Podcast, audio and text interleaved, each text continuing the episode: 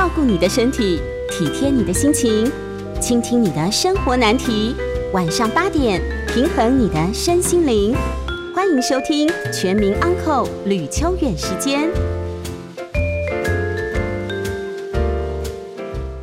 欢迎收听九八新闻台每周晚上八点播出的吕秋远时间，我是吕秋远哦。那么今天是一零年一零零一啊，这个数字蛮特别的。那么当然，对于对岸来说有个特别的意义，就是对对岸今年今天国庆日啊，那我们是十天后国庆日。那么，但是在这个时间呢，发生了一件蛮令人遗憾的事，就是花莲。刚刚啊，下午的时候有一栋正在拆除的房子。那拆除中，那么当然那个拆除的建商是这样讲了，他说，呃，好像是在拆除过程，他们就发现前梁好像有点支撑不住。今天下午呢，他就莫名的就很惊险哦。各位如果看到的画面，我想这画面在电视上应该现在都有了。他就远远的看，整栋建筑就突然半截就这么倒了，就倒在路边。各位看到那种就是在地震里才看得到的，竟然在今天活生生的就在花莲发生。那但建商说，这个过去哦，可能地震各种原因，它有一些梁柱在拆除的时候出现问题。这个我觉得，呃，他还是少说为妙啦，说越多他越不利。这个部分当然死伤人数我目前不知道，可是假设有死伤人数的话，建商可能都得要承担。过失伤害或过失致死的问题啊，现在业务已经没有了。以前有业务过失跟一般过失的差别，啊，现在已经全部都修掉了，就只有一个过失。因为那个业务很奇怪，我这边打个岔哦。你知道以前那个刑法上的业务，就加两个字“业务”啊，刑度比较重哦。那这个一般的过失比较多，呃，比较少，刑度比较轻。为什么？因为我们刑法认为，哈，我们的法律认为，如果你是从事业务之人，结果呢，你还不小心注意，导致别人受伤，那你当然要负比较重的刑责嘛。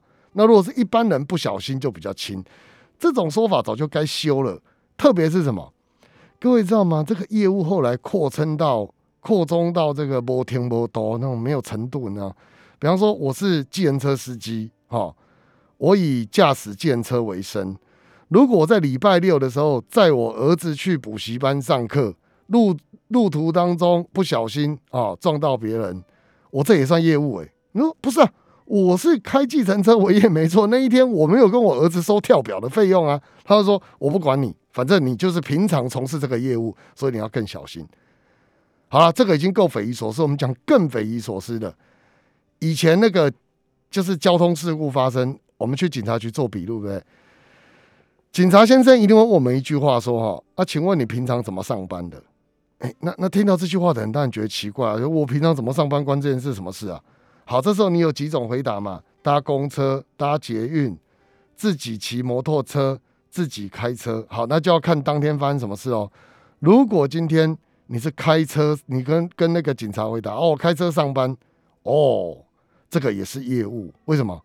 上班时间哈。因为我们从出门开始就算上班时间嘛，我们劳基法就是就是各方面职灾都是这样规定的嘛，哈。你出门就算下班时间，下下班以后从公司踏出来，一直要到回家这个路上，都算上下班时间。发生职灾哦，这都算职；发生车祸都算职灾。所以你这个时候呢，你也算过失。什么意思呢？我如果是以上下班是以呃，就是摩托车啊。或者这开车为生的话，就是上下班这样子。在假日哦，我讲的又是假日哦。假日在自己的家人出去玩，发生车祸，你一样是业务过失，这不是莫名的事情吗？这是莫名其妙，对不对？实务上都这么认为啊。所以后来立法院把这个修掉了，我觉得是好事了哈。但是修掉的同时，就它刑度变高了，整体的刑度全部拉拉高，等于说原本的。一般过失跟业务过失会有刑度上的差异，比如说业务过失致死跟一般的过失致死，以前一般的是两年以下，哦，然后如果是这个这个业务的是五年以下，现在不分，反正全部都五年以下。那这个当然对于被害人来讲比较有保障，但对于所谓的发生车祸的时候，有些不管是司机先生，或者是我们讲说就计程车司机啊，或者是一般的民众来讲，这个刑度相对来讲就比较重了。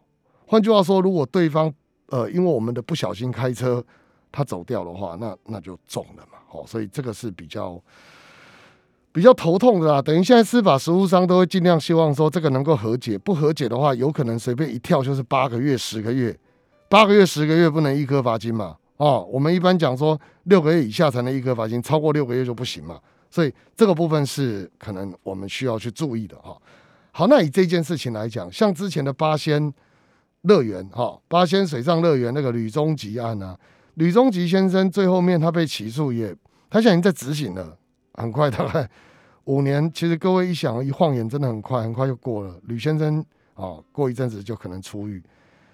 那很多人在想，哎，造成那么大的伤亡，为什么就这样而已？因为他所犯的当时叫做业务过失致死，就是我们讲五年以下。那一次行为造成多次伤亡，一样就是判一次行为。所以泰鲁格事件也是一样，那个那个承包商。一次的疏忽造成那么多人的死伤，他一样只能用业务，就是过失致死啊。当然现在没有业务了，所以他是过失致死。但总之最多就是判五年有期徒刑。好，这是大概一般我们可以预测的啦。那判五年有期徒刑，其实很多人就说造成那么大的生命伤亡，为什么会这样？这法律不公哦，恐龙法官司法不公等等，这个不能这样讲，因为故意跟过失本来就应该会有一些程度上的差异哦。所以，如果我们就这个观点来看的话，过失致死大概是过失犯里面最重的。那么，即便一个行为造成一位的死伤跟多位死伤，在刑度上当然会有差异，一位可能判八个月、十个月、六个月。那如果这么多位，你说那那比照办理嘛？三十位就八乘以三十嘛，两百四十个月哦，二十年这样不可能啊！一次行为最高就是五年。好，所以。这个就我们刑法的评价上大概就很无奈了。那你说要改法律，我觉得没有改的必要啊，因为过失本来它的刑度就比较低。那我们举出来这种很极端的案例，就都是极端的嘛。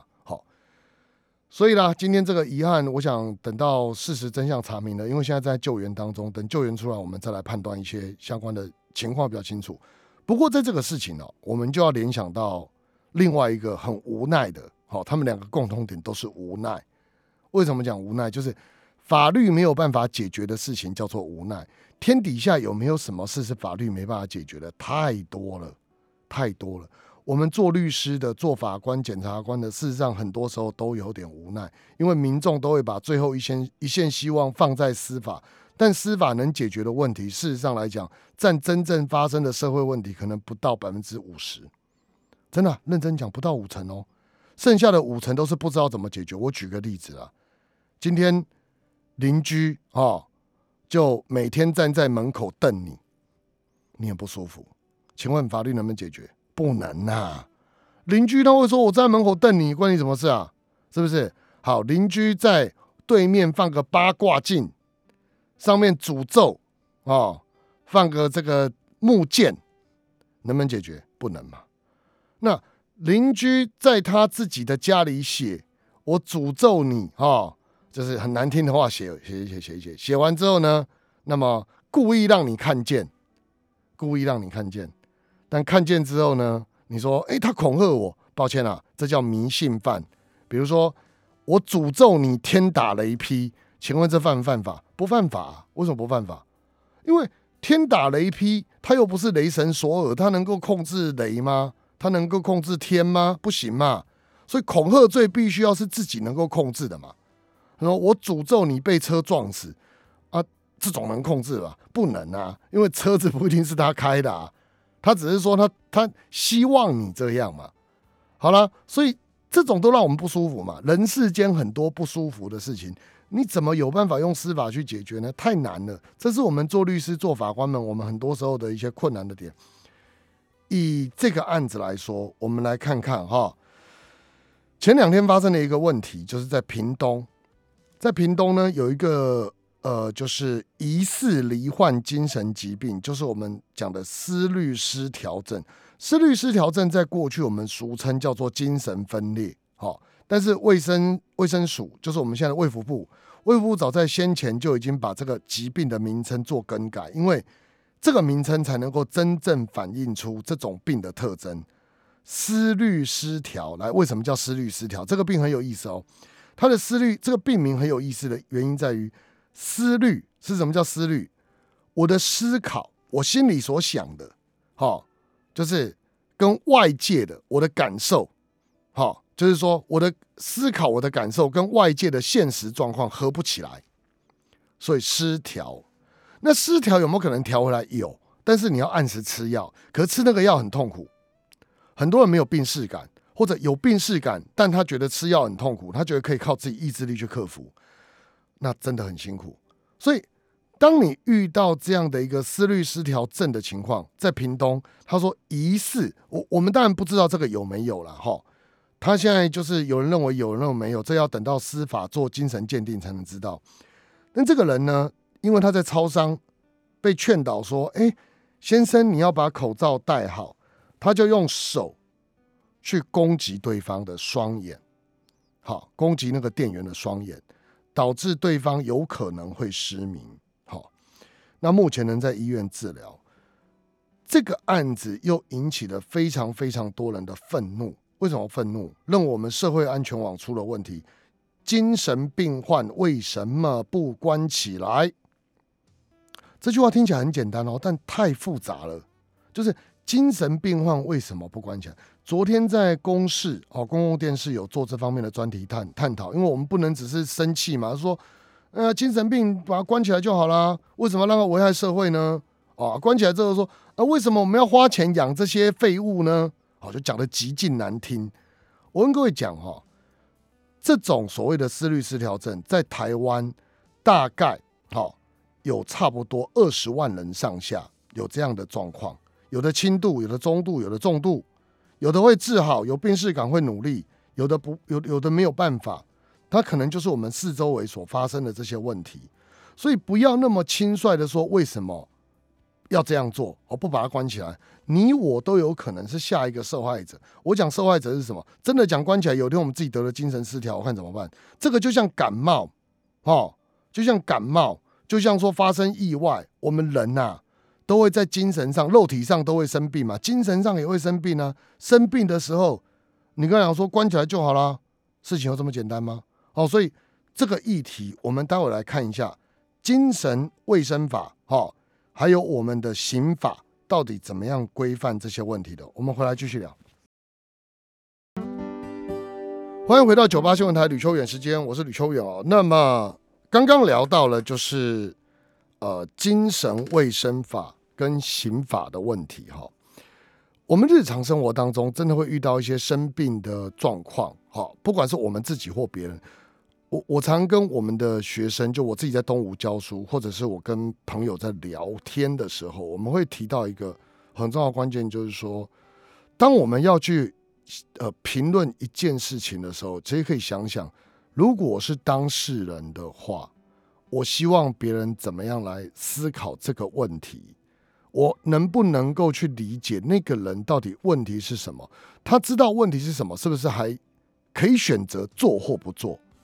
当他可以选择的时候，我们就认为说，啊，你明知道可以这样，你你你还这么做，那你就是有问题嘛。可是人世间很多都是，我明知道这样，我还是只能这样选，只能这样做的，这事情太多了，哈，就不用举例了。那这个呢，如果用学术的术语或刑法上来讲，叫做责任能力。好，你在做选择的时候，你有没有责任能力？刚我们提到，其实视觉失调症。在过去来讲，它叫精神分裂症。这种所谓的状况，就是内心想法跟现实世界没有办法接轨。好，台湾大概百分之一的人有这样的状况。那有的会治好，有的会复发，有的会变严重。那完全看自己有没有病逝感，跟愿不愿意积极接受治疗。那么我们过去的问题在哪里？各位知道吗？当我们把精神病患 这个字朗朗上口，没事就标签人家是精神病，这时候就会延伸很多人呃忌讳就医，甚至不愿意承认自己可能有问题。这是一个疾病污名化最大的问题嘛？这什么什么意思？你想想看哦。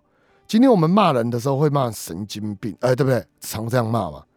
各位，难道有我们看到有一个人，他今天他感冒咳嗽，你会说：“哎呦，咳嗽，哎呦，感冒，不会嘛？”你会说：“哎呦，神经病。”什么意思？这个就是我们刚刚提到的，你不会把感冒跟咳嗽污名化。当然，现在啊，就是 COVID nineteen 例外啦，就是现在即新冠肺炎嘛，所以例外嘛。可是。以前在没有新冠肺炎的时候，你你不会批评一个人骂说：“哎呀，他怎么打喷嚏啊？这样，他怎么打喷嚏？这怎样吗？为什么不能打喷嚏？对不对？很多时候人呐，遇到情绪生病的时候，我们又把它标签化，把它跟邪恶的、伤害别人的、恶劣的，把它挂钩在一起的时候，就会延伸一种情况：今天我生病了，我不愿意承认，因为我怕会有事。就像我们那时候在呃新冠肺炎刚开始的时候，很多人不愿意去检查，也不愿意去承认。为什么？因为我一承认，我就会害好多人被隔离，然后大家就会对我指指点点。我去哪里，我去哪里都要被行踪调查，还会被挖出来。我祖宗十八代，我昨天去哪里吃饭，做了什么事情，我干嘛讲啊？然后大家就会骂他说：“哎呦，像以前那个狮子会有没有？哎呦，那个狮子王啊，真是太过分了，怎么可以去查事呢？造成我们大家的问题。”媒体拼命骂你，骂到最后面，以后有病的人他就不敢承认，不敢承认下场是什么？就一堆人被传染了。他不就医嘛？他觉得说我承认了，我会被骂嘛？人都是不想被骂嘛。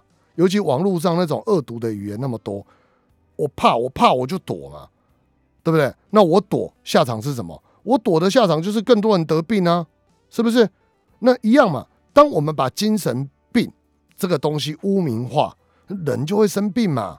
情绪不好很正常嘛，那你把这个情绪不好的事情污名化的下场就是，好啊，以后就是这样啊，以后就是这样了，好，所以这个就是我们所说的，哈，这就是我们所说的，在这个部分来讲，确实是一个我们讲说，当面临到视觉失调症的时候，第一个状况就是我们不要去把它直接跟伤害别人这件事做挂钩，好，为什么？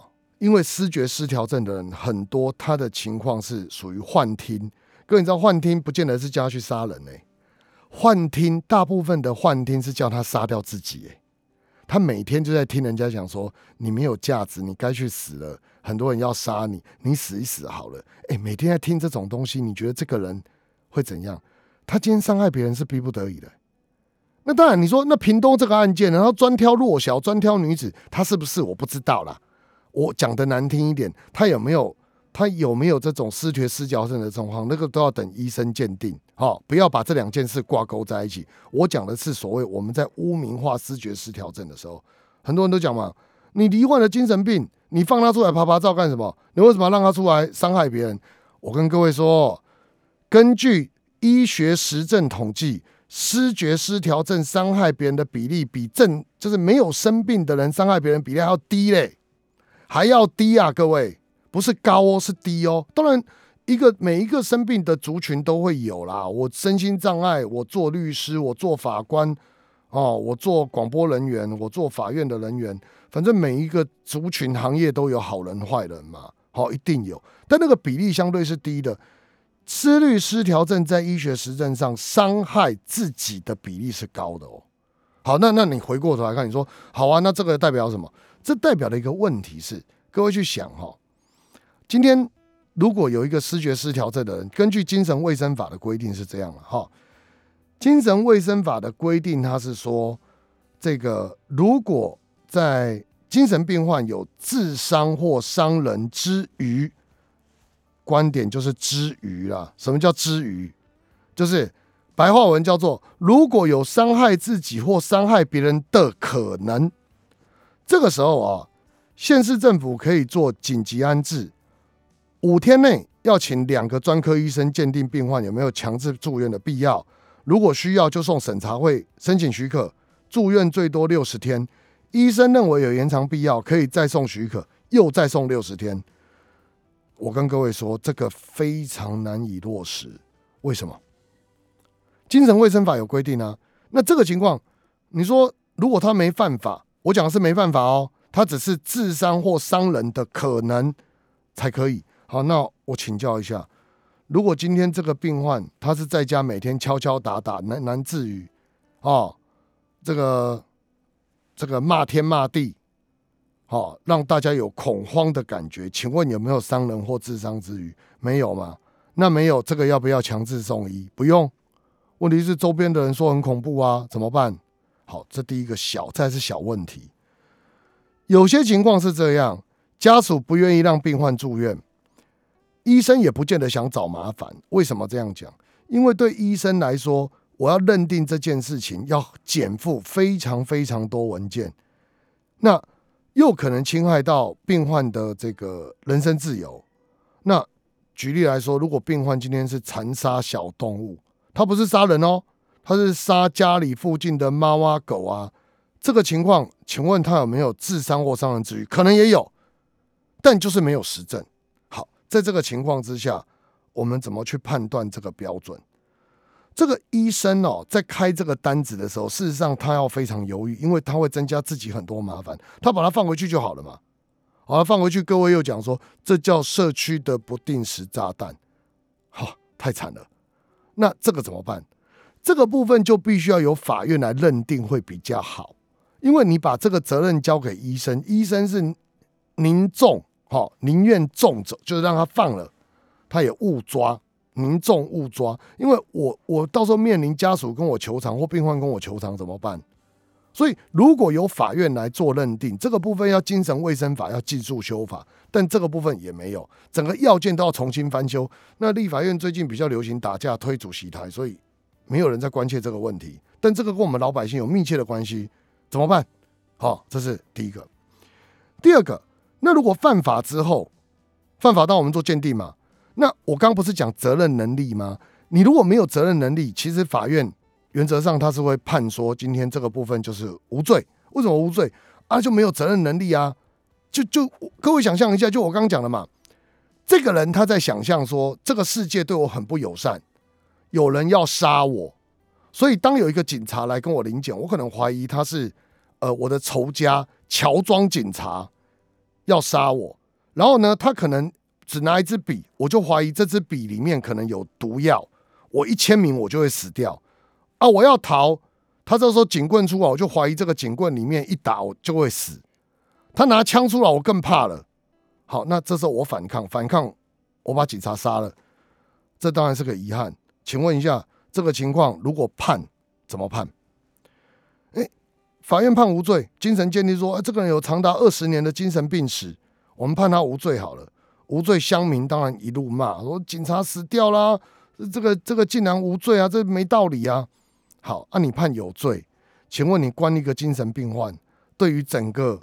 国家来讲要付出多少的心力，而且根据刑法规定，刑法十九条就是他没有责任能力嘛，他不知道自己在干嘛嘛。那你去判他这个东西合理吗？那当然，很多人想的是我管他合不合理，我的安全怎么办？你要替我想想啊！各位再讲一遍，失觉失调症伤人或杀人的比例是比正常人要低的。我们应该做的是做好很多很多的问题，包含教育。包含其他的东西，那没有一个社会不犯罪的，没有必要把一个个案把它扩大化成说好可怕，遍地只要是失觉失调症都会杀人，那个太伤了，这样攻击别标签化别人是不对的。好，那那你回过头来看，你说那到底怎么办嘛？怎么办？做保安处分呢？我们其实判了无罪之后，我们刑法是有保安处分的设计。什么叫保安处分？就是说。我们为了维护社会安全，可以在某些受刑人他刑满出狱之后，我们来做一些处置，让他可以什么？让他可以这个受到治疗，治疗之后再出来。一般而言呐，保安处分的这个监护处分、接续治疗，一般一次是五年。好，那跟各位说，法务部最近他想做一件事，这个我非常的不赞成。他想要把五年废除啊！各位，你你觉得五年废除好啊？很好啊？哪里好？第一个，这违宪呐！为什么一个一个所谓的人呐，他的权利始于出生，终于死亡？他犯法，他做错事，我们惩罚他，你怎么可以说？我觉得我用医疗报告来判断这个人有没有危险性，所以我们继续关他啊。万一关错了呢？医疗报告万一有错嘞啊，这个人就被关在医院里，永远不得出狱吗？这个叫出狱，医院只是变相的监狱而已。啊，关在里面我看不到就没事。那各位要想，有时候没病会关出来都有病啊，是吧？好，这样的人人身自由受到拘束，那我们应该要怎么做？这个部分。是一个重点，再来下一个重点是什么？预算。我们国家其实根本没有这个预算去做好储育措施，就是我们的储育场所，我们要把这个人关在里面，总要有医生嘛，总要医护人员嘛，总要有治疗的仪器嘛。各位啊，我们国家没有这个预算啊。我们目前国家来讲，哈，在编列这方面的社会安全网的预算上是很少的。那你说那很少，我们捐钱总可以吧？对不对？不行啊！你要关那个储育场所，台湾地小人稠，各位知道吗？今天你光是要找一个地方来盖这种场所，附近居民百分之两万反对，你愿意吗？我愿意吗？好，大家就不愿意。那请问一下，这个地方要给谁？我怎么盖嘛？所以这个东西你没有储育场所，没有储育预算，没有储育能力，然后大家就讲说，把通通关起来好了，违反人权，没有钱，好怎么做？所以这个议题事实上相当复杂，它不是一句话说“通通杀掉，通通关起来”就可以解决的问题。我们要从这个疾病本身去认识，知道他们其实是真的很辛苦的一群人，而且没有我们想到那么恐怖。不要听到人家失觉失调就说他会杀人犯，我拜托千万不要这样，将心比心一点。然后往下继续想的是，我们国家到底要怎么样能够多花一点预算在这个地方？法案要怎么配套？这些通通都要想。不是只想着人关起来，人杀掉就没事了，没有这回事。哦，这个社会需要我们多加努力，社会安全网也需要我们去建制。每个人都有责任去思考一下，我们能够怎么帮助我们身边的人。哦，这是我们可以再去想的。但时间的关系，我已经应该要进广告了。我已经多讲了快四分钟了。我们进广告回来之后，我们开始接听 call in 哦。有任何法律问题都可以打电话进来，我们电话是零二。八三六九三三九八零二八三六九三三九八，我们待会见。欢迎回到九八新闻台吕秋远时间，我是吕秋。我们现在开始来接听电话，我们电话是零二八三六九三三九八。刚好有一些电话要打进来，打不进来，是因为呃前面已经有两位了，所以待会如果呃有空档，还是可以打进来哈。我们先邀请第一位陈先，陈先你好，哎，律师你好，哎，请说。我想问一下，如果我在 F 在某个人的 FB 上面啊，哎。那我对他的朋友问他的朋友说，他这个他这个人目前最近的状况如何？然后比如说我跟他讲说他有欠我钱，这样会不会构成说违反个资法或者是骚扰？不会啊。我甚至我把法院的公文也传给他看的话，法院公文哦，那我会把一些资料遮住了。哦，对了，不会啊，你就问他说名地址，顶多是名字，因为他可能他认识他嘛，他知道他叫什么名字。OK 啊，可以啊，你去问问看啊。这样就不会违反。不会啊，不会啊，你试试看啊，就问他嘛。嗯，哎，对，那我再问一个问题哦，因为你今天讲到这个主题，对不对？嗯，就是说，他像他这个精神，就是有这种精神失调人，那他有他能能去跟人家行使一些，比如说签约这种权利吗？哎，我跟你讲，理论上不行，但实际上可以，因为人哦。在没有做监护宣告跟辅助宣告之前，都可以自由的去签约。所以通常我们家属哦，如果有这种情况，赶快去帮他申请监护宣告或者辅助宣告，不然哦，有时候签的约啊，都会延伸很多的困扰。那当然啦，这个情况其实在失觉失调症不一定常见呐，这要看个案。只是说这种情况如果发生的话。要避免最好的方式就去法院申请监护宣告或辅助宣告，这样。可是我要跟这个某某人签约约的话，我怎么查啊？比如说我有去做公证，那不关你的事啊。如果说会查到说他有受监护宣告吗？不会，但是一般哈，到监护宣告跟辅助宣告的程度，通常他的谈吐言行都会有一些状况。那这个时候呢，如果我们的交易对方，我们其实也会保益保护交易安全呐。在不知情的情况下，我们称之为，如果今天我们假设我们是善意的，那这时候在未来交易上，可能呃法院还是会审酌这一点。只是说沈酌的程度如何，要看具体个案。比如说，这个人他明明讲话就是颠三倒四，前言不对后语，资料拿不出来，你还跟他签约，然后后来才证明说啊，原来他有所谓的监护宣告。那在这个情况之下，我我我跟您说，监护宣告是一个不容易达成，他有医生鉴定报告的东西，他可能连数字都搞不清楚了。你你知道吧？你跟他讲说啊，这个我跟你买三百万的房子。他可能今天跟你讲三百，明天变三十，后天变三千，常常出尔反尔呀。对，啊，常常讲话改来改去这样。这三千万到底是什么？他也都忘记了。不守信，很明显就是什么？你他下次看到你，他不记得你是他看过的人，他可能连身边的人是谁，他名字都讲错，大哥讲成二哥，要到这种程度，哎，才有可能监护宣告。所以你要讲那个没那么容易啦，那大概是这样。那这个人真的是。你是最近遇到是不是？也 没有，我是看了那个社会新闻，因为我知道这个案例之前好像那个小灯泡那个事件嘛。那个那个不是交易问题，那是杀人问题。那个通常就是后面的责任能力的判断。不是，因为我们是房东，有时候会带看。因为我记得很久以前在天母有个案案子，就是房东被杀。嗯。带看房子被房客杀掉，那房客。对啊，那个那个要那个当时的那个新闻画面，因为他们那个当时的新闻画面没有马赛克，我看那个人。我知道，可是我真的跟你讲哈，也是这种状况。你大概几年就一年两年发生一件这种杀人案？你要知道，以没有生病的人来说，一年几件杀人案，那个比例你听就知道完全不一样。我知道，大概就这样啊，辛苦了。是他那个好好好，那那可以再问再问一个问题啊？你要问什么？那个像妈妈嘴，他那个负责人，哎为什么他也要被判刑？他没有被判刑。他是被判罚金。我跟你讲，这个我简单讲一句话就好，就是因为他是他的老板，所以他要判，他要判连带责任，原因在这里。好，好了，先这样好了。来，沈先生，沈先生你好，久等了。呃，吕律师你好。哎，是这样，我这个案子是几年前，但现在一直没有解决哦。就是说，呃，关于那个社区管理跟社区法规的问题了。是，请说。因为我们这个社区刚成立没多久。管委会刚成立没多久，但是呢，很多公社并没有开放。那当初在缴这个管理费的时候，当然是计算到公社使用上的一些一些费用。嗯。但是这个公社一直到现在都没有都没有都没有开放，都没有都没有让让住户来使用。嗯。那我一气之下呢，我有一阵子就不缴这个管理费。嗯。哦，那后来收到这个所那他们的存证信函，就一定要缴。那我当然是主张说。你们要把这个公社部分处理好了，要不然就是要重新再计算这个那个呃那个那个管理费的那个价格。嗯，但但是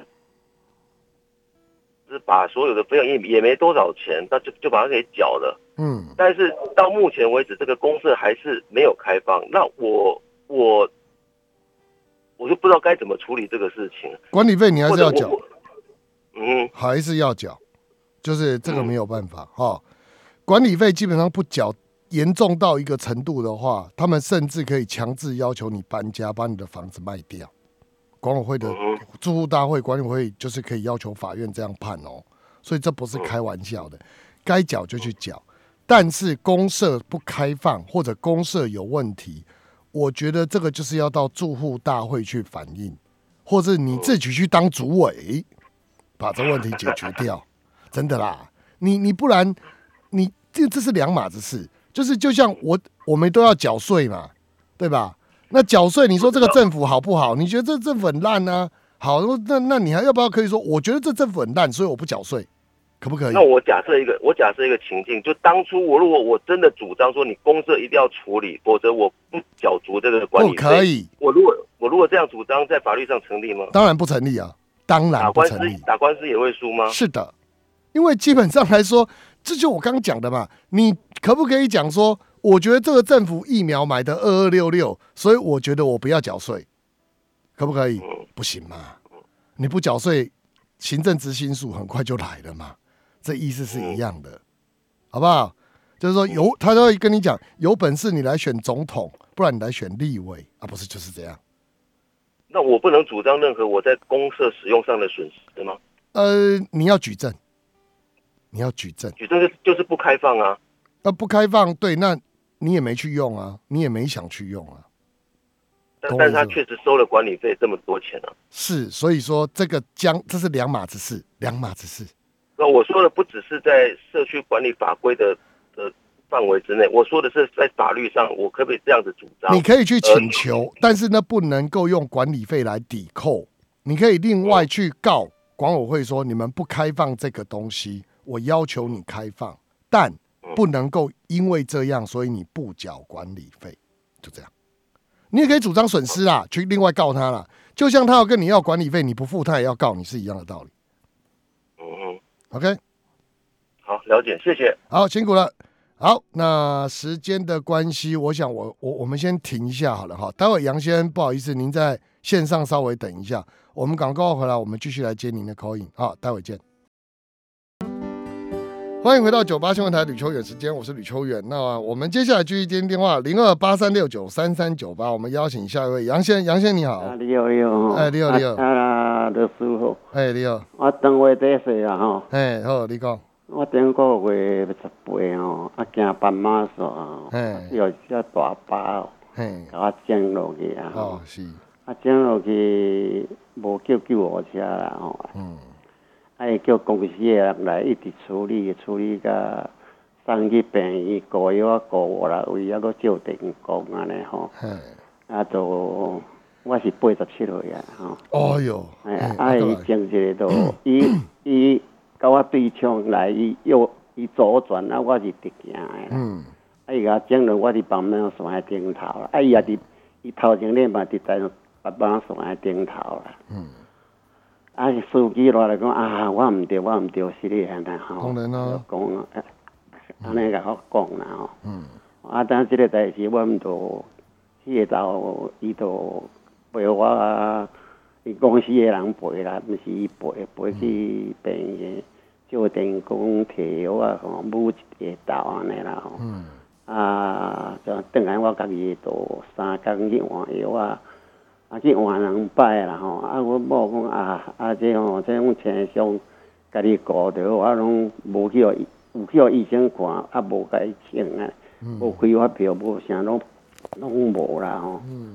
啊，即马伊有敲电话来，啊，我叫阮孙仔甲伊讲啦吼。啊，阮孙仔我讲我互你全权处理啦吼。哦好。啊，伊即马阮孙仔是讲。那是要甲伊讲袂好势，有要甲过，无讲有啦吼。嗯。啊，我想讲两个两件代志啦，是毋是我安尼做较好，还是安尼做较好？你讲。那我有阮孙仔有甲要求要挃六万啦吼。嗯。啊，伊吼要两万咯，我定啦吼。哦。啊，阮孙仔无爱啦吼，啊无爱讲，啊无百分之一百是因毋对，啊伊讲若是过落去都。是因为甲要求会较济咧，要互警迄个法官来判咧。我无啦，我甲你讲吼，诶，我是感觉安尼啦，六万真基本啦。安怎讲真基本，你知无？因为伊即件案件你若甲告，我拄我讲啊，即马业古早咱古早有一个业务嘛，业务过失伤害即马无啊。即马剩过失伤害，但是法官会看，你的职业若是公车司机，一般也像客车司机。你去伤着人对吧？一般来讲，伊会判较重，所以伊这有可能会判两个月至四个月。啊，你两个月至四个月，一月里你若判三万箍，一科罚金来讲，罚金三万，一个月罚金三万嘛，安尼落去赌嘛。你判四个月都要十二万呢，啊，若判两个月嘛要六万呢。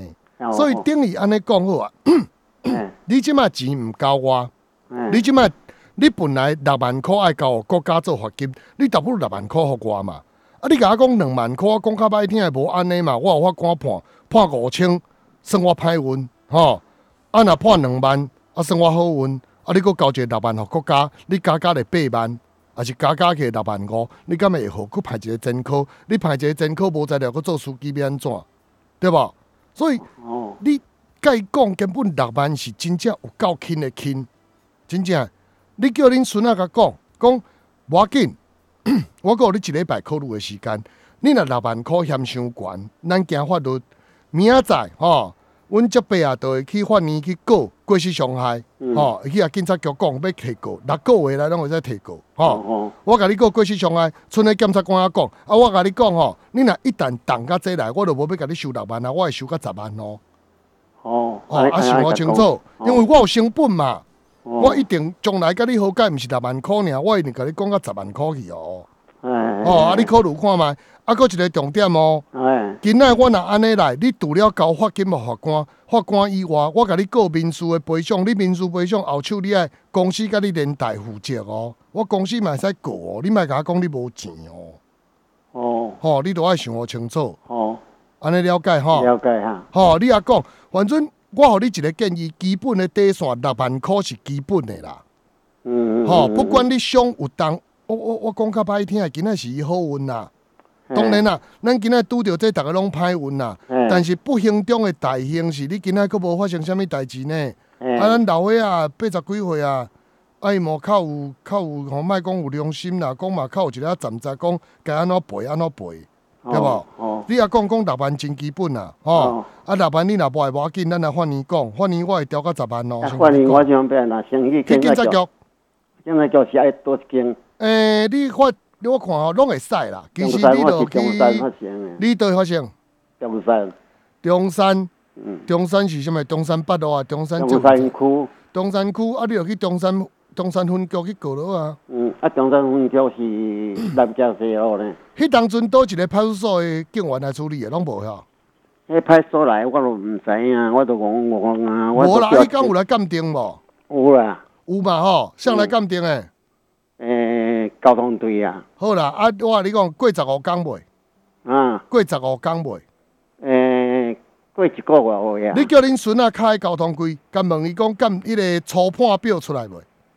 啥物表？初判表，初步判断。伊讲无啦。啥都无。我有卡，我有甲伊问啦。伊讲哦，初判表是大家小姐讲你丢我丢。大家小钱，然后讲出算表出来。哎，即马讲伊百分之百伊毋对。哎，讲啥毋对，就。好啦，我你讲，你中山分局提过，吼。嗯。安尼就会使啊。哦，中山哦。嘿，你叫恁孙啊，讲一礼拜过一礼拜时间，伊讲无，咱就来过，吼。嗯，好。好，加油啊！辛苦，保重身体哦，哈。好，再见。怎么样？台语还可以吧？好，那时间的关系。呃，刚刚如果听不懂，不好意思哦，我们简单再讲一个车祸啦。但是时间的关系，我没有办法再翻译一次了。我们下次有机会，我们再来谈谈车祸。今天就谢谢各位的收听，我是吕秋勇，我们下周见，拜拜。